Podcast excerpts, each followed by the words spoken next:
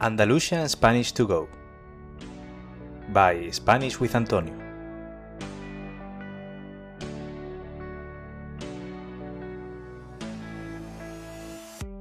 Hola a todos y a todas. ¿Qué tal? ¿Cómo estáis?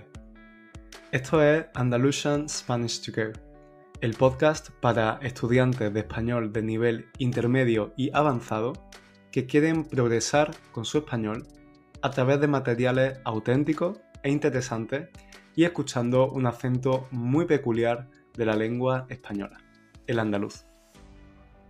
Yo soy Antonio, profesor de español y fundador de Spanish with Antonio, una plataforma con la que pretendo ayudar a miles de estudiantes que, como tú, sienten pasión por la lengua y la cultura española. El episodio de hoy es un tanto especial, y es que hemos llegado al episodio número 30 del podcast. Todo un hito para mí. Y parece que fue ayer cuando empezamos este camino. A lo largo de estos 30 episodios juntos he querido hablarte sobre temas interesantes, traerte a invitados con diferentes acentos y permitirte conocerme un poco más. Y lo mejor es que siento que aún me quedan muchas cosas que contarte y estoy más comprometido que nunca a dar lo mejor de mí para serte de ayuda en tu viaje con el español y sobre todo para que aprendas de una forma diferente, para que aprendas disfrutando.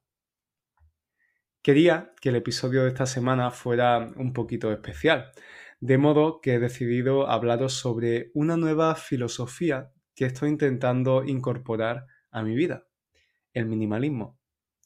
Es más, si quieres descubrir qué relación hay entre el minimalismo, una iglesia barroca de Sevilla y el salón de la casa de mi abuela, quédate escuchando este episodio. Pero antes de empezar, quiero anunciarte que las inscripciones al nuevo superprograma de español Descubre España en español ya están abiertas este es el programa más ambicioso de Spanish with Antonio y confieso que es el programa que a mí me hubiera encantado hacer cuando estudiaba inglés o francés. Descubre España en español es un viaje virtual de cuatro meses en el que recorreremos siete de las regiones más fascinantes de España. Aprenderás más sobre los diferentes acentos, el lado cultural de esas regiones o los estereotipos de los propios nativos y todo ello podrás hacerlo de forma autónoma, con vídeos, podcasts y otros materiales. Pero por supuesto también practicarás. Quiero que hables español todos los días y por eso tendremos un chat privado individual, tú y yo, para que mandes todos los audios de voz que quieras y también nos veremos en una clase de Zoom semanal para continuar mejorando tu español. Y como sé que todos estamos un poquito ocupados, he decidido regalar dos meses más de acompañamiento por el chat privado si te inscribes durante este mes de junio de 2022. De esta forma tendrás más tiempo para aprovechar al máximo este programa que además sigue una filosofía muy similar al tema del que vamos a hablar hoy, del minimalismo, porque yo creo firmemente que menos es más. Y esto también se aplica a los idiomas.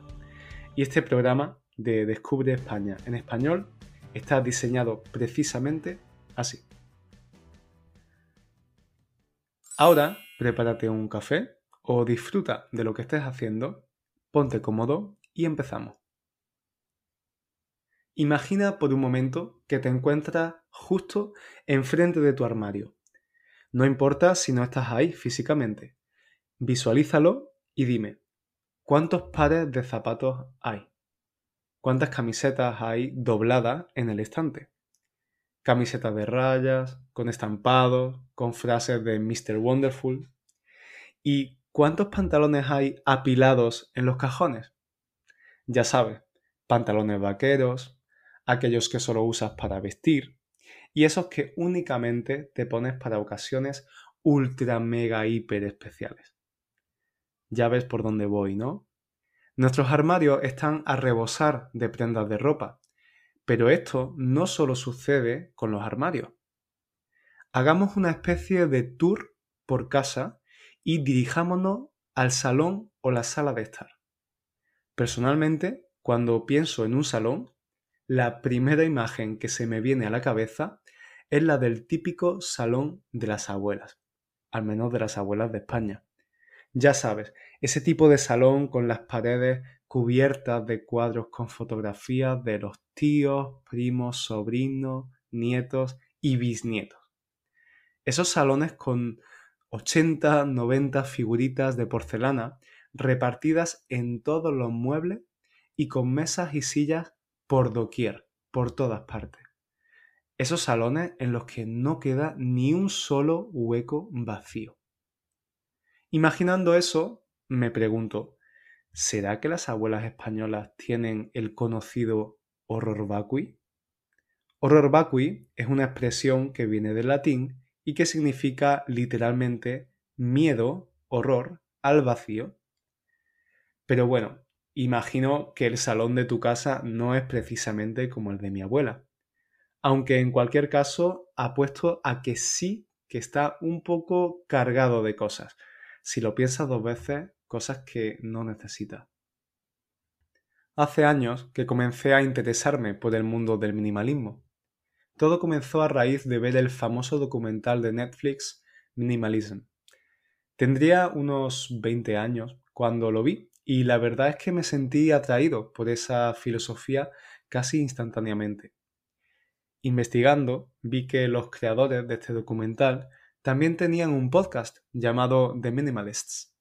Y a lo largo de los años he escuchado decenas y decenas de sus episodios. De hecho, ha sido uno de los hábitos que más me ha ayudado a mejorar mi inglés.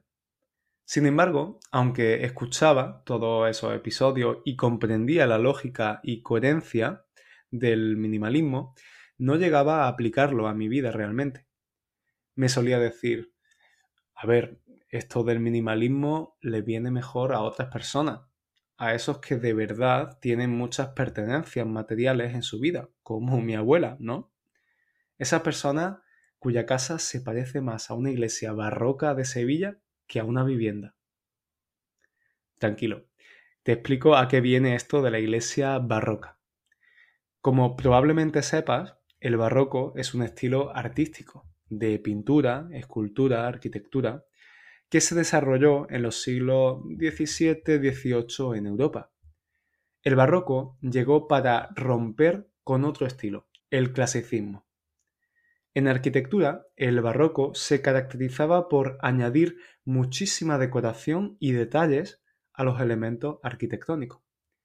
Si tenéis la suerte de visitar la maravillosa ciudad de Sevilla, observaréis que muchas de sus iglesias tienen este estilo. Y es precisamente en el interior de las iglesias donde más ornamentación hay. En la transcripción os dejaré algunas fotos para que podáis ver a qué me refiero. Bueno, pues digamos que el salón de las abuelas españolas se parece bastante a esas iglesias barrocas. En fin, yo creía que mi mundo material no necesitaba una limpieza minimalista. Después de todo, yo no tengo tantas cosas, ¿no? Pero entonces, por casualidades del destino, en un mes me pasaron dos cosas que me hicieron replantearme mi idea sobre el minimalismo. En primer lugar, me mudé a un nuevo piso, así que me vi obligado a acarrear todas mis pertenencias hasta mi nueva residencia y justo en esos días también descubrí el canal de YouTube de Adriana Coines, una muchacha de Sevilla, precisamente. Su canal se llama Minimalistamente. Tuve un flechazo con esta chica. Sentía una conexión tremenda con su forma de ver el mundo. De hecho, si estás suscrito a la newsletter, recordarás que te hablé de su libro, titulado también Minimalistamente. Un libro que recomiendo encarecidamente si te interesa este tema y quieres comenzar a leer en español. A propósito, si no estás suscrito aún a mi newsletter, eh, te invito a que lo hagas. Es totalmente gratis y recibirás un correo semanal en el que comparto consejos, técnicas e historias para ayudarte con tu español. Además, si te suscribes, recibirás como regalo de agradecimiento mi ebook gratuito Guía del Español Natural, una guía para ayudarte a dejar de pensar en tu lengua materna cuando hablas español. Pero ahora volvamos al minimalismo.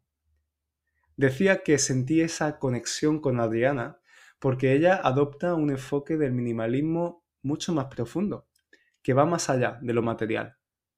Según ella, el minimalismo es un estilo de vida simple que te permite centrarte en lo verdaderamente importante y liberarte de lo superficial. Es dejar en tu vida a lo que o a quien tiene significado para ti y alejar lo que no te aporta. Esta perspectiva fue reveladora para mí. Ahora se me venían a la cabeza mil situaciones por las que pasaba día a día. Todo comenzaba a cobrar sentido. Podríamos decir que tuve una especie de epifanía. ¿Acaso nos pasa la siguiente secuencia de momentos cuando abrís el armario? 1. Está desordenado porque hay una cantidad desorbitada de ropa. 2 tardas un buen rato en decidir qué te vas a poner hoy. Tres, después de muchos minutos de indecisión, te frustra porque no encuentras nada que te convenza.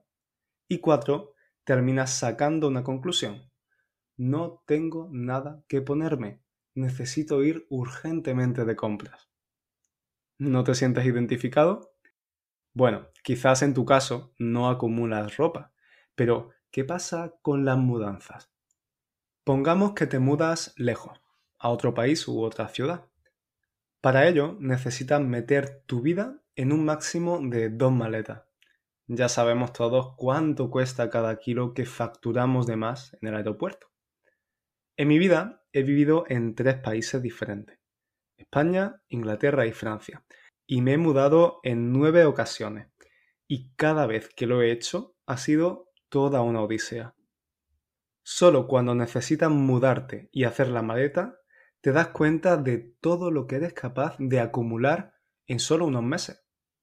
Souvenirs que compraste en aquella escapada de fin de semana, un boli que te regalaron en una feria de la universidad, esa colonia vacía que quieres conservar, no se sabe para qué, o ese calendario que compraste en Año Nuevo y que nunca utilizaste pero que tiene fotos preciosas y por eso te da pena tirarlo. Todo un sinfín de objetos inservibles y que no te caben en la maleta. Así que necesitas devanarte los sesos, es decir, romperte la cabeza, para encontrarles un hueco. ¿Y qué solución le ponemos? Pagar una millonada, es decir, mucho dinero, para enviar cajas a casa y seguir alargando inútilmente la vida de esos objetos hasta que llegue la próxima mudanza. Me gustaría decir que cualquier parecido con la realidad es pura coincidencia, pero en mi caso eso es exactamente lo que me pasó cuando vivía en Inglaterra y tuve que volverme a España. Con todo esto, os quiero decir que, lejos de lo que pensaba, me di cuenta de que mi estilo de vida no era precisamente minimalista. Es más, era mucho más materialista de lo que creía. Y de hecho, sí que tenía un impacto en mi vida. En español existe la expresión ir ligero de equipaje. En sentido literal, esta frase la utilizamos cuando viajamos y no llevamos muchas cosas con nosotros. Sin embargo, también la empleamos para referirnos a una vida simple, sin demasiadas complicaciones. Y yo me pregunto, ¿no nos sentiríamos mejor si en el viaje de la vida viajáramos más ligeros de equipaje? En nuestra sociedad, la verdadera religión es el capitalismo y el Dios al que adoramos es el dinero. A lo largo de nuestro día estamos expuestos a una gran cantidad de estímulos que nos incitan a consumir, a comprar y a acumular más y más cosas. Comprar nuevos artículos, productos o servicios nos da un falso sentido de satisfacción. Incluso nos creemos superiores por poseer más cosas que otras personas. Pero nada más lejos de la realidad. La publicidad y en nuestros días las redes sociales nos crean la necesidad de adquirir cosas. Nos hacen creer que cuando tengamos ese nuevo móvil, pantalón o videoconsola, nos sentiremos infinitamente mejor. Los artistas barrocos pensaban que eran superiores a los clasicistas porque sus obras tenían mucho más adornos. Y, ok, sé que no somos iglesias que necesitan adornos. Efectivamente, puede que en el barroco el exceso de adorno resulte bonito, pero en la mayoría de las ocasiones menos es más. Tal y como dice Adriana Coines en su libro y en su canal de YouTube, un modo de vida minimalista no significa que tengas que ir con lo opuesto. Ir con lo opuesto significa no tener más cosas que las que llevas encima, contigo. Ser minimalista no significa no comprar nunca nada o que en tu salón no haya más que una mesa y dos sillas. No necesitas convertirte en un asceta, es decir, una persona que renuncia a todas las cosas terrenales. Un estilo de vida minimalista implica invertir el dinero en cosas con valor, que realmente tengan un significado para ti. ¿Qué es más minimalista? ¿Gastar una buena suma de dinero en comprar un buen par de zapatos de calidad? ¿O ir cada tres meses a Primark a comprarte otro par de zapatos de 20 euros?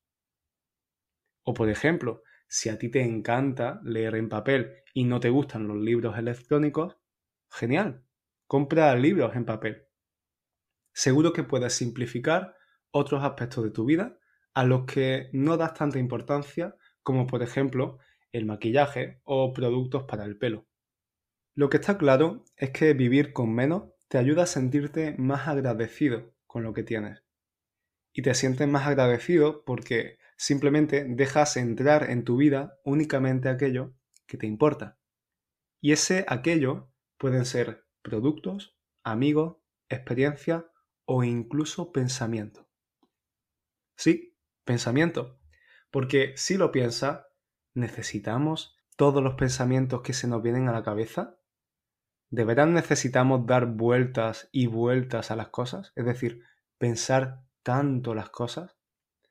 A veces nuestra mente tiene más cosas que el salón de una abuela. Es mucho más simple y beneficioso para nuestra salud mental centrarnos en los pensamientos que realmente necesitamos y no dejarnos llevar por otros negativos, inútiles y repetitivos. A esto se le llama minimalismo mental, un tema realmente fascinante, pero del que podríamos hacer otro episodio diferente. Espero que hayas disfrutado mucho de este episodio. Si te ha gustado, no olvides darle 5 estrellas en Spotify o escribir una valoración en Apple Podcasts. De esta forma, ayudas a que otros estudiantes puedan disfrutar y aprender con este contenido y también me ayudas a mí para que continúe creando más episodios. Y si quieres aprovechar al máximo estos episodios, te recuerdo que puedes servirte de la transcripción uniéndote a mi Patreon, donde tendrás acceso a contenido adicional y además me estarás ayudando a continuar con este proyecto de Spanish with Antonio con el que intento ayudarte con tu español. Muchas gracias por estar ahí un episodio más. Nosotros nos oímos en el próximo episodio. Chao, cuidaos.